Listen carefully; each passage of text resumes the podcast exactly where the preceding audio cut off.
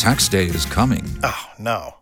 But if you sign up for Robinhood Gold's IRA with a 3% match, you can get up to $195 for the 2023 tax year. Oh, yeah. Sign up at Robinhood.com slash boost by tax day to get the biggest contribution match on the market. Subscription fees apply. Investing involves risk. 3% match requires gold for one year from first match. Must keep IRA for five years. Robinhood Financial LLC member SIPC.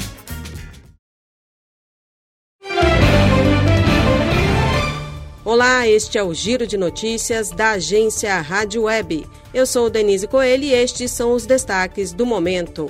A recém-criada Comissão Parlamentar de Inquérito dos Atos Golpistas recebeu 48 pedidos de quebra de sigilo. Dentre eles estão solicitações de acesso bancário, fiscal telefônico e telemático. É com esse recurso que é possível acessar mensagens contidas em aplicativos de conversa, por exemplo. Somando solicitação de informações e de depoimentos, ao todo são 396 requerimentos. Os pedidos ainda precisam ser aprovados pelo plenário da CPI. As reuniões para votação devem começar na semana que vem.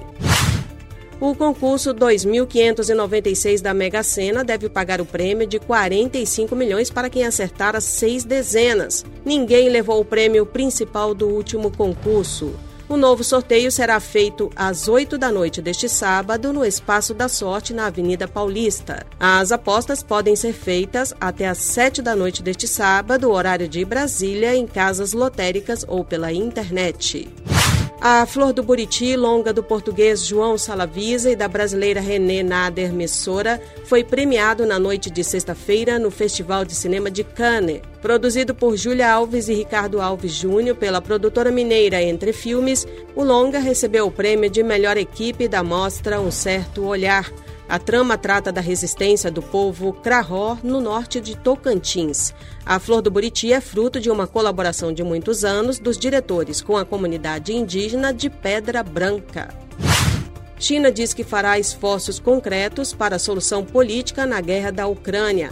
A declaração foi feita pelo ministro das Relações Exteriores da China Kim Gang neste sábado, citando o enviado especial Li Hui. Li chegou a dizer ao ministro das Relações Exteriores da Rússia, Sergei Lavrov, que a China sempre aderiu a uma posição objetiva e justa sobre a Ucrânia, defendeu a paz e promoveu negociações. Tem Brasil e Nigéria no Mundial Sub-20 neste sábado.